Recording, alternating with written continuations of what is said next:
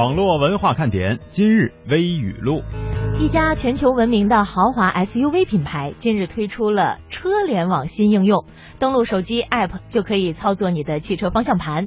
据说玩车联网的企业一片哗然，网友们自然也是一片哗然。网友 A 说：“妈呀，这软件这么牛呢？”网友 B 说：“是啊，可我没车。”近日，山东菏泽一名出租车司机深夜在市区开车的时候，发现了一条正在路上爬行的鳄鱼。民警和海洋馆的工作人员把鳄鱼抓了回去。专家说，这条鳄鱼生性十分的凶猛。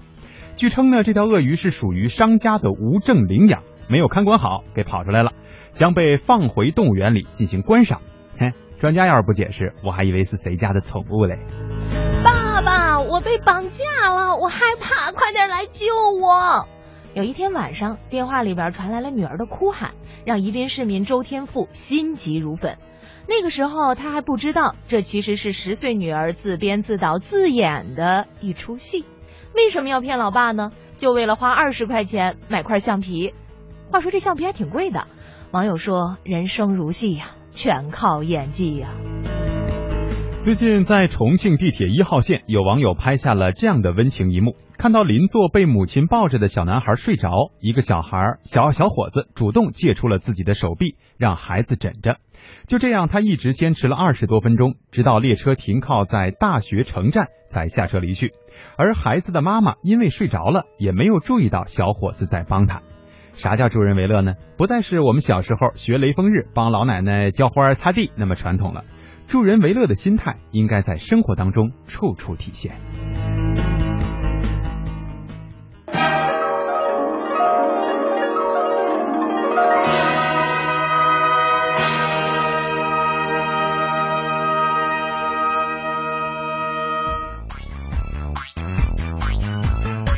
北京时间十五点零三分，这里是正在直播的中央人民广播电台华夏之声网络文化看点。大家好，我是蒙蒂。大家好，欢迎蒙蒂回来。嗯，幸好这个现在互动的人还不算特别多啊。要是太多的话，你觉得会说明了什么问题呢？不是，就听出了我的嘴瓢。这一个星期了哈，没有说过一句中文，这种感受真的是，哎呀。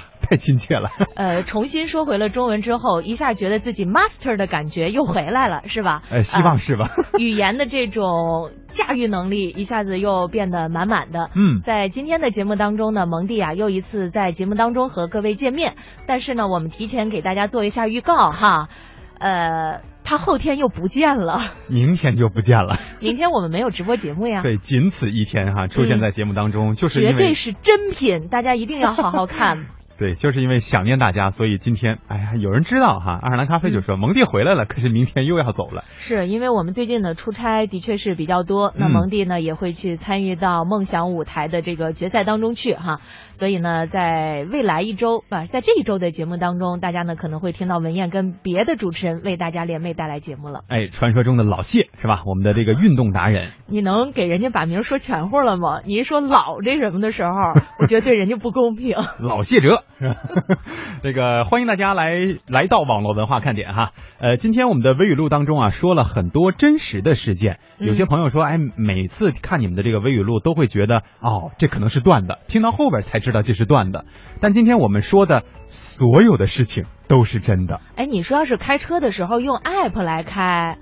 哎，这感觉是怎么样的呢？我倒是觉得挺危险的，因为这家品这个品牌哈，这确实是够豪华。呃，基本上他们家只有 SUV，大家应该能够想到是哪个品牌了哈。嗯。呃，他这个视频当中呢，车主是在车的外边，然后呢，让一个车爬大概三十度左右的这个坡。嗯。然后呢，里边还有一名乘客，他在车门外，然后拿着这个手机，就这么跟玩游戏似的，是吧？转着这个方向盘，然后这个车的方向盘就在往前，就就就是在转。然后呢，那个车也在自动的往前走上坡，我是觉得挺神奇的。关键是我觉得坐在车里边那人得多放心外边操控的那人啊。嗯，那关键也也行啊，这是豪车呀。这是用生命在交朋友啊。对，关键是咱没车呀哈。另外呢，关于这个自行车还是有的嘛。哎，但是也不能用这个东西操控啊。哎，我在想，有一天车联网的话，我们是不是可以用 app 来操纵自行车的车把呢？那就说明您骑车大撒把，这玩意儿更危险。一边一边骑着车一边看手机，嗯。那谁跟您看路呢？那可。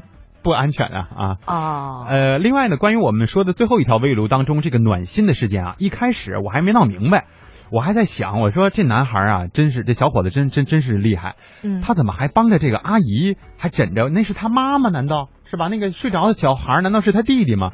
我这看了好几遍，我才看明白，原来他是热心的在帮助根本不认识的人照顾这个小孩子。哎呀，我觉得大街上如果让我碰到了这样的情况，我知我有可能会不知所措。嗯，那那个是吧？这刚从外边休假回来哈，智商一度这个呈现负值，我们也是可以理解的，是吧？希望能够通过今天一天的这个节目之后呢，蒙蒂又回到他这个智商爆表的一个阶段啊，给大家解决解决各种问题。现在是智商吐槽。关键是什么？我觉得实际上啊，最后说的那句话特别好，就是助人为乐的心应该在生活当中处处体现。谢谢。这是我编的。对对对，这个话我特别同意蒙蒂说的这句话哈，就说明英雄所见略同。呀哈，明白了，还是在后边等着自己呢。呃，因为我觉得可能有很多的时候，比方说有一些需要帮助的人，在上了公共交通工具的时候，可能会有很多人起来给你让座，嗯是吧？这是一件好事儿。但是上下班的早晚高峰的时候呢，实际上就是别人给你起来让座，可能那个人已经很累了，是吧？他可能。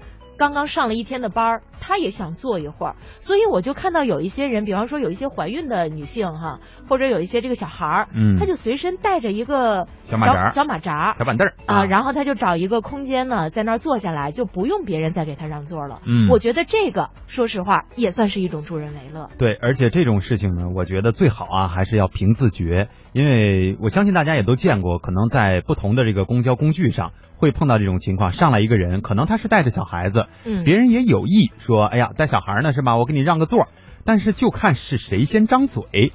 有的时候这个事儿啊，比如说我坐着，呃，燕儿姐上来了。呃，我主动的去给她带着孩子嘛，是吧？我给他嗯小孩让个座，嗯这是一个很高风亮节的事情。对，然后我一屁股坐下了。不不，这倒不重要。我觉得重要的是你先张嘴，这事儿我就觉得心里很别扭了，因为我见过哎。小伙子，小伙子，你让一下，让我坐一下。对，就是是我带着孩子呢，让个座呗。就这种情况下，大家是不是都会觉得特别别扭？呃，我觉得会是这样，嗯所以呢，可能有的时候需要。在人群当中，只是因为我多瞅了你一眼，你就自觉的把座位给让出来了，而不是说瞅啥呢？眼神交流的力量还是很重要的哈。希望大家都能够明白这眼神里到底都是啥意思啊。嗯，来说一说我们今天的互动话题吧。今天呢，我们又要和大家一起来聊选择了。不过呢，跟以往不太一样。我们的生活当中呢，是由大大小小的无数个选择构成的哈。大到选择什么样的工作，和谁结婚、啊，这都是人生当中的大事儿，是吧？小到说，哎，我今天出门穿什么衣服呀，背什么包啊，每顿饭我吃什么呀，是吧？嗯呃，不知道大家有没有这样的体会啊？就是做出某一个选择一段时间，甚至若干年之后，回头再看，会很庆幸说，哎呀，幸好当年我选择了这个。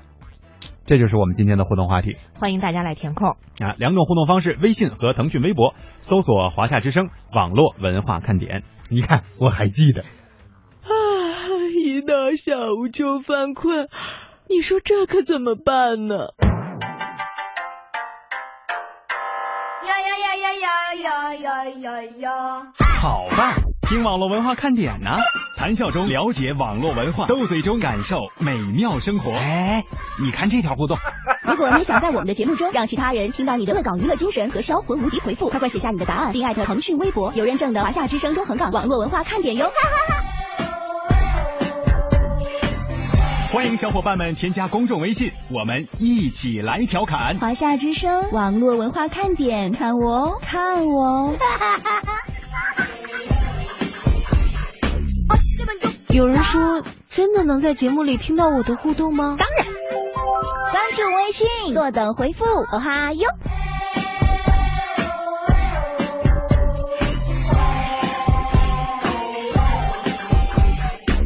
嘿，我那边呢？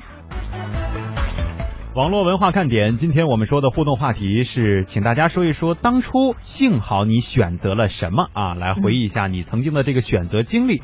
呃，抛个砖引个玉啊。对于我个人来说呢，我觉得最庆幸的就是当年能够选择这样的一档节目，啊，因为确实啊，我来到就我们所现在所在的这个部门叫对港澳节目中心文化节目部哈。这个节目部当时呢，这个主任是跟我说，你把所有的类型节目啊都听一听，然后你看你更适合哪个，或者是你更想上哪个节目，我来给你安排啊。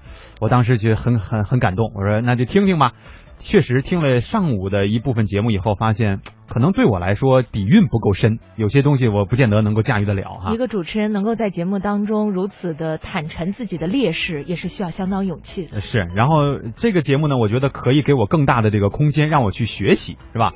像燕姐这样的前辈啊，在这个互动的领域当中 做的很很好的。现在 颇不爱听“前辈”这个词。没说老前辈吧，是吧？应该叫资深。对，所以来到这个节目，因为大家如果听过之前的这个华夏之声的节目，会知道我本来是播新闻的，哈哈。嗯。然后呢，竟然来到了这样的一个节目当中来做脱口秀了，呃，据应该说这个差别还是很大的。所以，如果你是真的听到了我和燕儿姐的第一期或者前几期节目，可能会有那样的一种感觉，就是涛哥的影子还在。所以这个节目的风格还是那样的，然后两个人之间的这个衔接和搭配又不是很顺利的时候，就会觉得有一些别扭，是吧？我倒是一直觉得我们是属于无缝连接的这个状态哈。涛哥，涛哥是谁？老前辈是吧？呃，在我们今天的这个互动选，就是这个互动话题啊，就是幸好选了什么？刚才在上节目之前，我们的实习编辑 Kobe 还讲说。当时幸好选了来中央台来华夏之声实习，给了很多的锻炼的机会。是，呃，既然说到这儿呢，我也看到了在昨天的微信里边呀，有一些朋友问了一下，昨天是星期天，是网络文化看点的这个访谈的时间哈。嗯。呃，有有朋友说，哎，一开始没有听到是谁在做节目啊，然后想问一下到底是谁，就是大家对于那个嘉宾特别特别感兴趣。实际上就是我们最近一段时间网络文化看点的实习编辑 Kobe，还有朋友呢在说。孩子，你慢点说，别着急。哎，我真的是没有想到，就是 Kobe 的这个普通话的表达能力相当之强哈。嗯，他一直会觉得自己的普通话不是特别的好啊，然后呢，可能有的时候表达的时候就会显得很急切。呃，所以呢，我觉得咱们网络文化看点的点心们也都特别善良，说嗯没事儿，慢慢讲。实际上，在昨天的节目当中呢，Kobe 也是讲了一下自己在互联网应用当中的一些心路历程。他有一点，我觉得特别。他讲的我特别感动是什么？就是他说他们有一次几个朋友去送一个朋友，那个朋友要去英国啊交流一段时间，然后呢，在这个吃饭聚餐的整个时间，啊，大家好像一开始打了一个招呼，后来呢就各自玩各自的手机，哎，关键是在手机上也没有聊天，在手机上在玩游戏，嗯，后来呢科比就很伤心，回家之后就给哭了。啊，哭了，嗯。所以呢，我觉得可能这个也反映出啊，咱们现在啊，在跟朋友相聚的时候，先把手机都没收了。谁要是能把手机掏出来，谁谁买单。对，这个确实是一个很严重的现象。因为曾几何时，我们觉得聚会这种事情哈，尤其是特别熟悉的这个小伙伴们之间，一定是一个特别欢乐的场面，甚至能玩的翻天地覆的这种感觉哈。回家连老妈都不知道你是谁的这种状态。呃，但是现在呢，真的是。出去的时候很斯文，回来的时候依然很斯文，基本上哪儿都没变啊。嗯，所以这个可能也是移动互联网带给人的一种交往方式的变化。但是有的时候，我觉得咱们社会越来越往前进，而我们人呢，有的时候咱们寻求一点本真的本质的东西，别把这个手机啊成天就当成自己生活当中唯一了。你看周露露就特别替我说话，蒙哥，要解决不是前辈，顶多算资深或者是老练。那不也提到了一个老字吗？老练和 老这是两回事儿，就老在练是吧？呃，闹钟你别闹啊！说说到选择，我觉得亲情跟爱情，哎，你说这该怎么选择？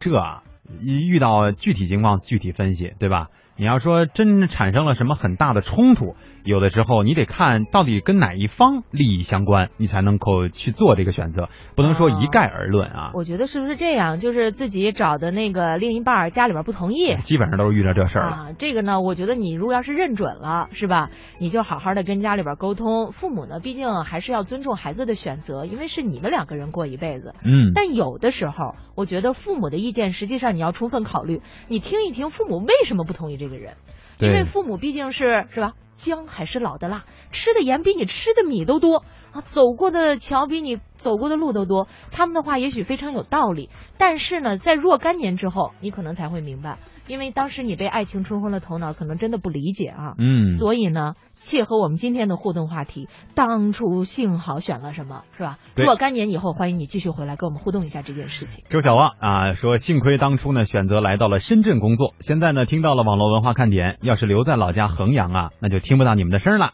呃，那我们希望所有人都去深圳呀、是吧？广州、东莞还有珠海都是可以的，包括中山，对，啊、都都来广东吧，是吧？还有我们香港和澳门啊。嗯，呃，我们特别高兴听到大家对于我们的这个认可，此处是有笑声三大声，来蒙蒂，为什么又是我来笑啊？是因为好久没有笑过了吗？对大家特别想念你的笑声。啊，刚才还有人问我，期待说，哎，你为啥不说中文呢？我说中文在那儿没有人听得懂啊。嗯，大家问你说什么语呀、那当然是说英语了，阿拉伯语我也不会呀、啊。啊？所以说，人学会一门语言是多么的重要。嗯，就像前两天有一个朋友跟我说哈，因为他在东北上的学，有一天老师在黑板上写了一个字儿，说、嗯这个字儿念什么呢？念肉，啊吃肉的肉。然后呢，他说念肉，老师说不对，这个念釉。这普通话到那儿都那么教是吧？那吃也应该不念吃了，应该念呲是吧？跟网络语言是一样的。那饿也不应该念饿了，念饿，这是什么节目呀？幼儿园似的。东北话从娃娃抓起。哎，其实咱们祖国啊，地方特别大，是吧？嗯不同的地方这个语言呀，也的确不一样。我觉得每一种方言都有自己的这个魅力哈。嗯，大家呢熟悉自己的方言，了解自己的方言，会说方言很好。但是为了便于你跟其他地域的人进行交流，学会普通话也非常重要。是好。接下来的时间呢，也欢迎大家继续利用两种互动方式来跟我们说一说，你有什么很庆幸的当初的这个选择啊？嗯，我是你们的网络文化看点，你们是我的小点心，伴着你们，你们也伴着我。不觉得你讨厌，你的一切都喜欢，有你的每天都新鲜。有你阳光更灿烂，有你黑夜不黑暗，你是白云，我是蓝天。让我点亮你们生命里的火火火，也让所有种下的希望都能有所收获。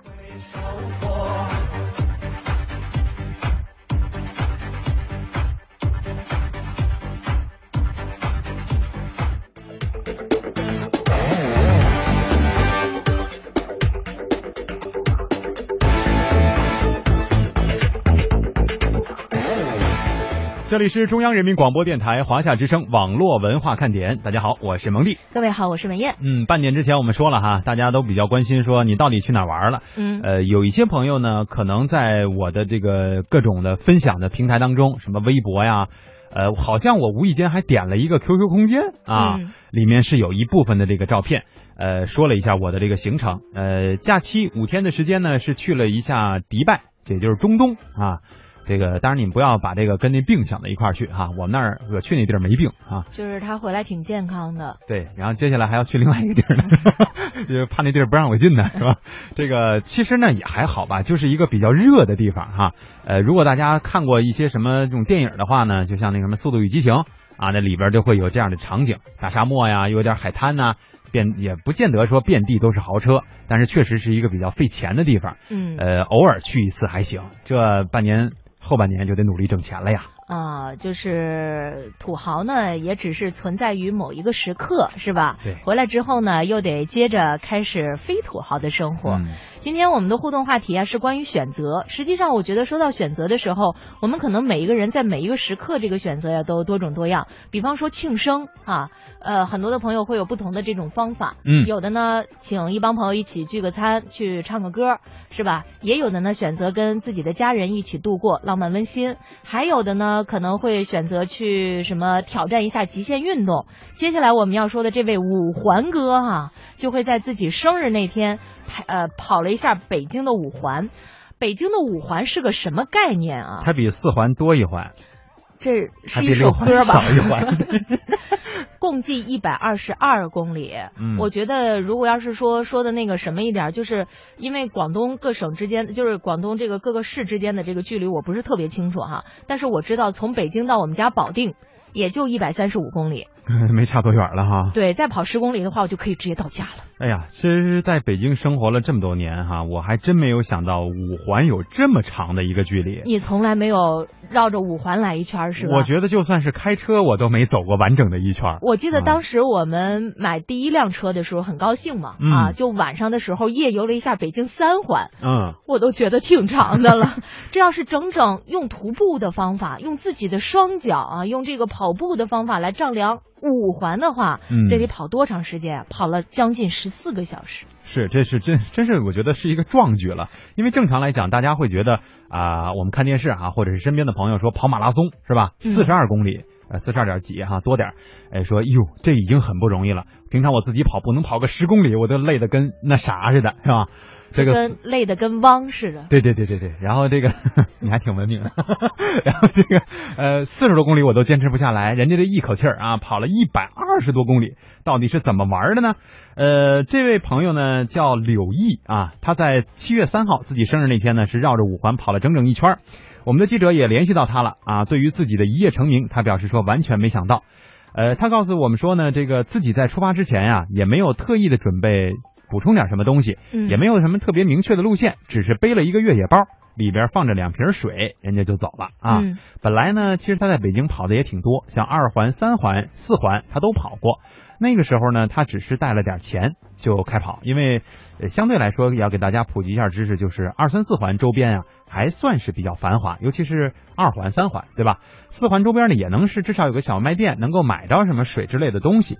但是这五环旁边真的就是那左边是地，右边还是地啊。没没有没有，你肯定是很久没有上五环了，是吧实实际上不是那么那么那个，没那么慌。对对对，但是呢，要是从那个环线上下来，我不知道是不是这个在环线上跑哈，嗯，呃，要是找个小卖店什么的，估计是不太容易。对，而且他说呢，这周边啊，连路有的地方都没有铺全啊。对，呃，所以呢，这个柳毅呀，哈，呃，他不是那个书生柳毅啊，他是我们华夏之声的主持人谢哲的一位朋友。就是在柳毅正在跑的时候，我们实际上就已经知道这个情况了，嗯而且呢，还看了一下他的这个路线。当时我觉得。你们城里人真会玩儿，现在我觉得这是对自己的一项非常严重的一个挑战啊！嗯这个挑战真的不是所有人都 OK 的。呃，而且呢，柳毅还说提前没有特意安排休息的时间，就想着如果累了就在路边做做拉伸，然后再继续跑。他的整个的这个跑是不间断的对，啊，然后中途呢会有一些朋友，就是他平常一起跑步的这些朋友陪他跑一段嗯，啊，算是给他加油鼓劲儿等等这样一些。但是谢哲那天因为要上班，要不然的话，我觉得谢哲可能也就跟着一块火了。一溜烟儿就出去了，是吧？这个，但是啊，像这么长距离的这个运动，不是每个人都可以挑战的。呃，有一位专业的健这个马拉松训练营的教练啊，田教练，他说呢，你说把这东西啊，刘毅把这个跑步长跑作为生日礼物送给自己，确实还是意义很重大，但是也很也很有这个安全隐患。像五环跑这种强度非常大的运动，不是每个人都能够尝试。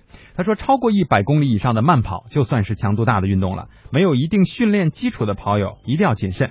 呃，近几年呢有都有这个跑步热是吧？谁谁都说，哎，我这今天晚上跑跑步啊，这个锻炼一下身体。但是呢，跑步和各种跑步组织，呃，很可能都没有这种科学的训练计划，而只是大家的兴趣凑到一起，说我们一起练练吧，一起拉一拉这个筋是吧？跑一跑。呃，但是啊，像这种长距离，田教练说了，一定要慎重、慎重再慎重。没错，因为跑步不科学或者是无度的话呢，会造成肌肉损伤和关节损伤。有一些跑步的朋友可能会有这种感觉，就觉得自己膝盖的这个承受力比较强哈，时间长了以后会觉得这个膝盖啊会隐隐作痛。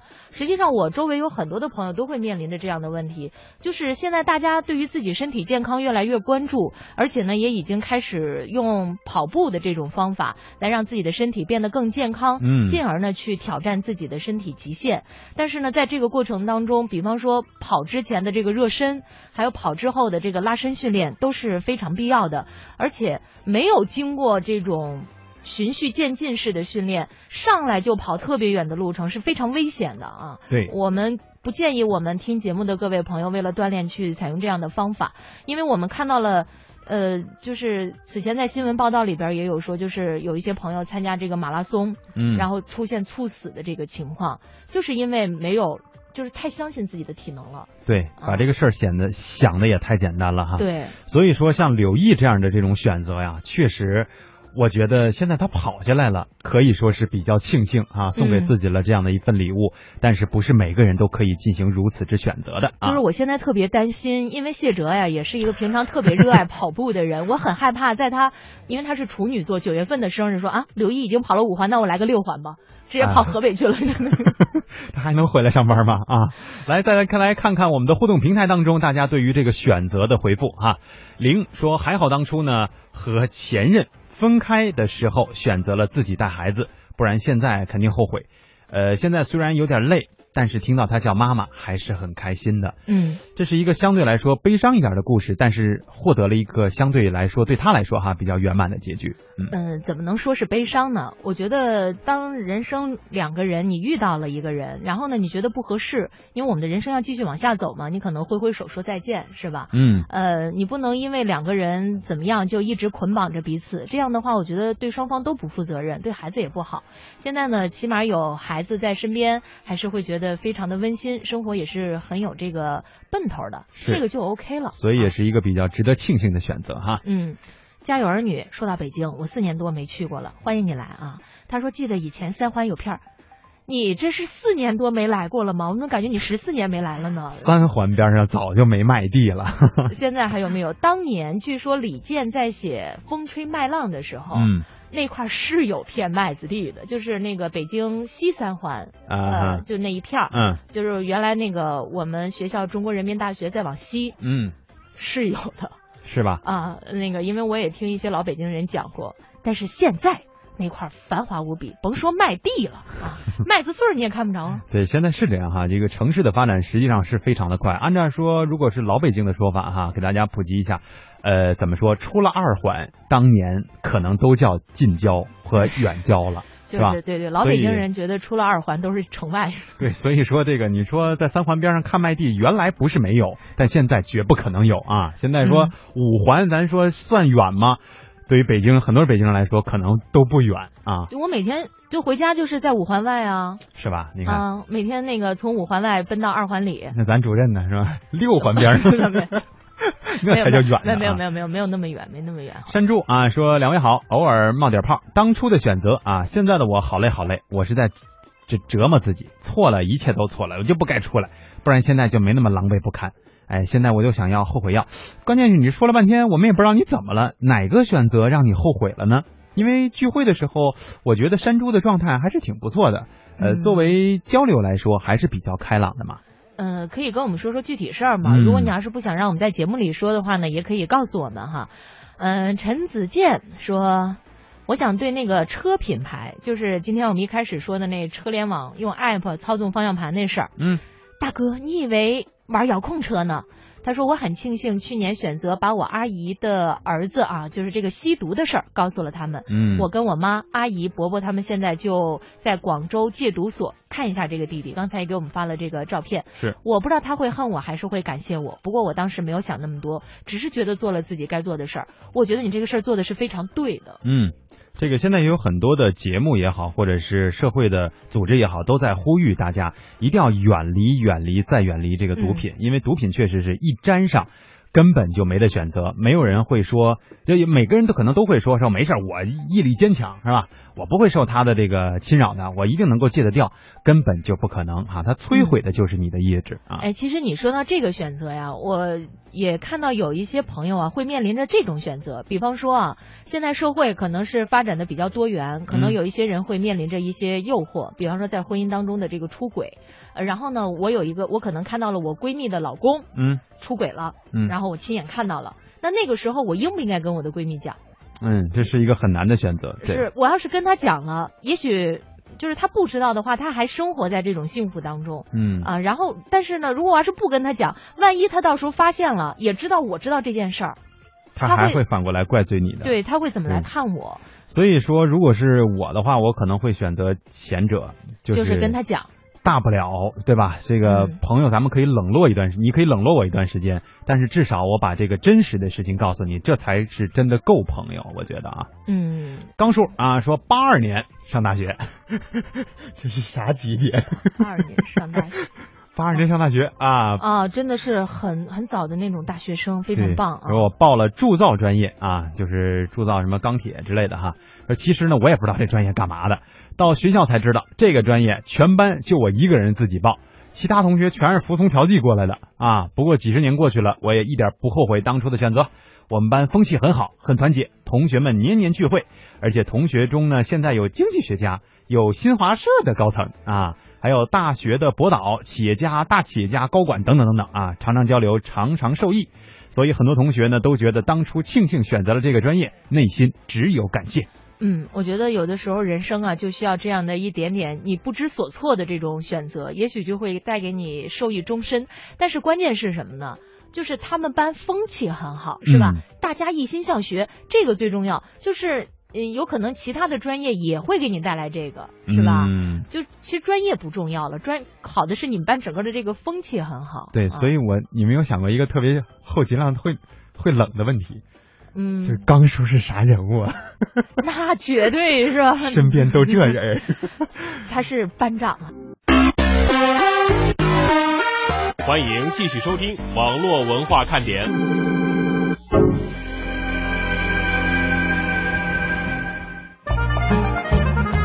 网络文化看点，欢迎大家的继续锁定收听。今天呢，我们聊的这个互动话题是我很庆幸当初选择了什么什么哈。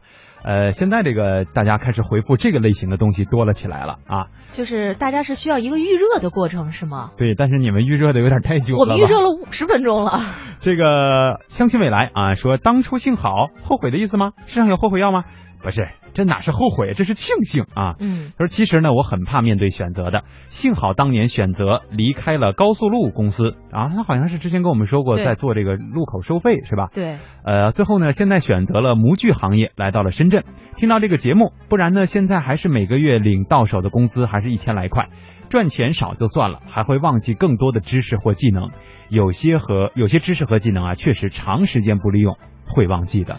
对，嗯，我所以我觉得，实际上有的时候这个选择呀是主动的，有的时候那个选择呀，我我觉得可能是当时你的这种心心境或者是境遇的这种情况下的一种顺势而为，是吧？嗯所以呢，我觉得就是人呐、越成长就一定要学会在选择面前有自主权。就是我们原来小的时候，可能人家给你什么是什么，嗯哼，但是等你长大了以后，等你成熟了以后，你就知道你自己想要什么了。对，啊这确实是哈，每个人在成长的过程当中都会遇到很多很多的岔路口，嗯呃，每一个岔路口其实都不怕走错，关键就是你到底能不能绕得回来啊？有的人就觉得，哎，我这选择没错吧？我这想的没错吧？老是在质疑自己，但是没有任何的行动，这就白搭了。另外一个，我觉得既然走到了这个岔路口，你你发现走错了，那个时候你有没有止跌和忍痛割肉的这种嗯勇气，是吧？你如果要是觉得，哎呀，我都已经付出了那么多，比方说我谈了一个不那么靠谱的恋爱啊，然后我觉得我已经付出了太多，那就继续谈吧。嗯但是实际上那时候你心里边知道分手才是最好的选择，那我觉得就要有这个长痛不如短痛的这种决心啊，是，别那个因为这种事儿把自己人生的大好时间都给耽误了。嗯，猫尾巴豆在这个微博上说：“哎呀，今天的话题好深奥啊，感觉每个选择都是理所当然的，就算不好的这种经历，也能当是一种历练。大家的聊天的时候还可以当谈资。”确实是哈，有的时候我们老是觉得跟别人也没什么可说的，但是如果你放低姿态，也就是说把自己的这些经历，呃，当然是在别人愿意听的这个前提之下哈，和别人进行分享，也很容易拉拉近这个距离的。呃，老鼠扛刀说选择什么呢，并不可怕，关键是不敢做出选择的这种心态，这就是我们刚才说的这件事儿啊。哎，你有选择恐惧症吗？没有，因为原来呢，我也会，就是小的时候也会觉得，哎，选择好多呀，是吧？嗯我到底应该怎么选？会有这么一丝的犹豫。后来呢，就发现不行，这跟我性格不太搭。就我这个性格呢，是属于比较愣的那种，所以就是，哎，就这么着吧，这这这这条路。就是简单是吧？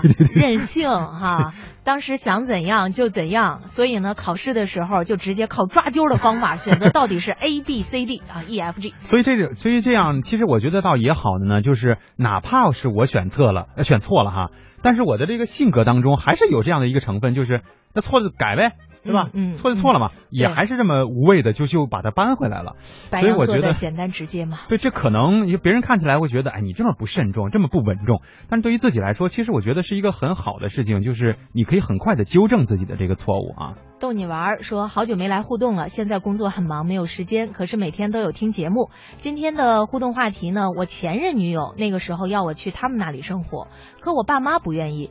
呃，他爸妈呢又很坚持，所以我们就那样分手了。现在想想，那个时候好没有主见呢。如果我说把爸妈把他的爸妈接到我们那里去，不就好了吗？很后悔。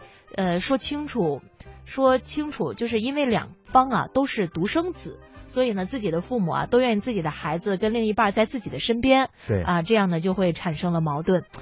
哎呀，是，但是有的时候我们不是少不更事的时候，就只能是靠这种直觉来做出一种选择。但是等你成熟了以后，你才会发现，所有的困难面前，一定是方法比困难要多的。嗯，没错。经典一九五六啊，说幸好今天听了网网络文化看点，听见了蒙蒂打了鸡血的声音。这是鸡血吗？这绝对是打了鸵鸟血。我这个还行，这我没说嘛，我还没有从那个状态当中调整回来啊。等我从香港出差回来之后，是吧？嗯正式回到这个节目的工作状态当中，那就是吓死你了！爱上幸福说：“我只是一个纯粹喜欢你们节目的内向的听众。蒙蒂，你还记得我说要给你们寄粽子吗？现在呢，我给你们带了点小礼物，可是没有你们的联系方式，快递呢还不让寄，你们说该怎么办呢这？是啥呀？快递还不让寄？大概是粽子吧，食品其实也可以寄的，到底是啥？就跟我们揭晓答案。所以这难道是什么危险物品吗？是吧？呃，今天节目的最后呢，我们说一点儿好玩的事儿啊，就是我们经常可能会说到风水的这个话题，嗯是吧？但是实际上呢，说的就是 WiFi。这刚才正好有人提了嘛。这怎么回事呢？冉冉妈说家里有 WiFi 了，乍一听以为周年周六呢，所有的事情你看都跟 WiFi 有关啊。哦，那到底怎么会有这样的一种说法呢？哈，就是看到 WiFi 这个词，直接会联想到另外一个词，就是 CMCC 杠 EDU。嗯，这是如果你真的是接触网络比较早，而且又在大学阶段的时候，可能真的会连上这样的一个互联网络，它是一个教育网哈。但是那个时候的这种所谓 WiFi，呃，确实也是跟现在是一样的，也是会显示几格几格，但是呢，速度跟那个格啊，它真的不搭边儿啊。对，这个实际上呢，就是上大学的时候连接的一个 WiFi 的名字。教育网哎最近呢，在网上有这么一个段子，说谈及风水啊，这个风水玄学概念到底指什么呢？按照如果说是正常的解释，应该是什么？它的特点啊，什么无色、无形、无味啊，受家具摆放影响，好坏直接影响生活质量，是吧？这个是如果你信的话，那可能会是这样的一种解释。但是如果更贴切的解释来说呢，你想什么东西跟这更像呢？嗯、w i f i 信号嘛。是吧？你看，好坏直接影响生活质量，是不是说到了各位的心头上啊？嗯，呃，所以呢，在这么一类比的情况下，我们发现实际上的这个世界呀，还真的是彼此共通的，让我们红尘作伴，活得潇潇洒洒，策马奔腾，共享 WiFi 密码，爱上幸福。说了一下为什么快递不让寄的原因，是因为他没有办法填写收件人的地址。原来是这样，我以为是寄的什么物品有问题呢。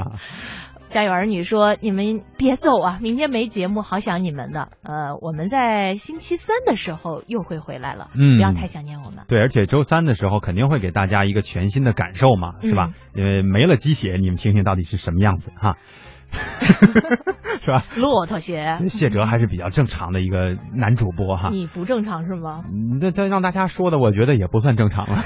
摆摊卖寂寞啊，说你刚出院，这我不知道是怎么个情况。前一阵另外儿有住院了。他之前是给我们玩的那个游戏哈、就是关于表情的那个礼物，因为我之前也休假了嘛，确实一直没没有来得及寄。等我从香港出差回来，我一定给你寄啊，啊你放心。拜托摆摊儿，你自己也记着点儿啊。对你不在深圳嘛，要不然你来找我吧 这也可以吗？我人肉快递啊，这总可以了吧？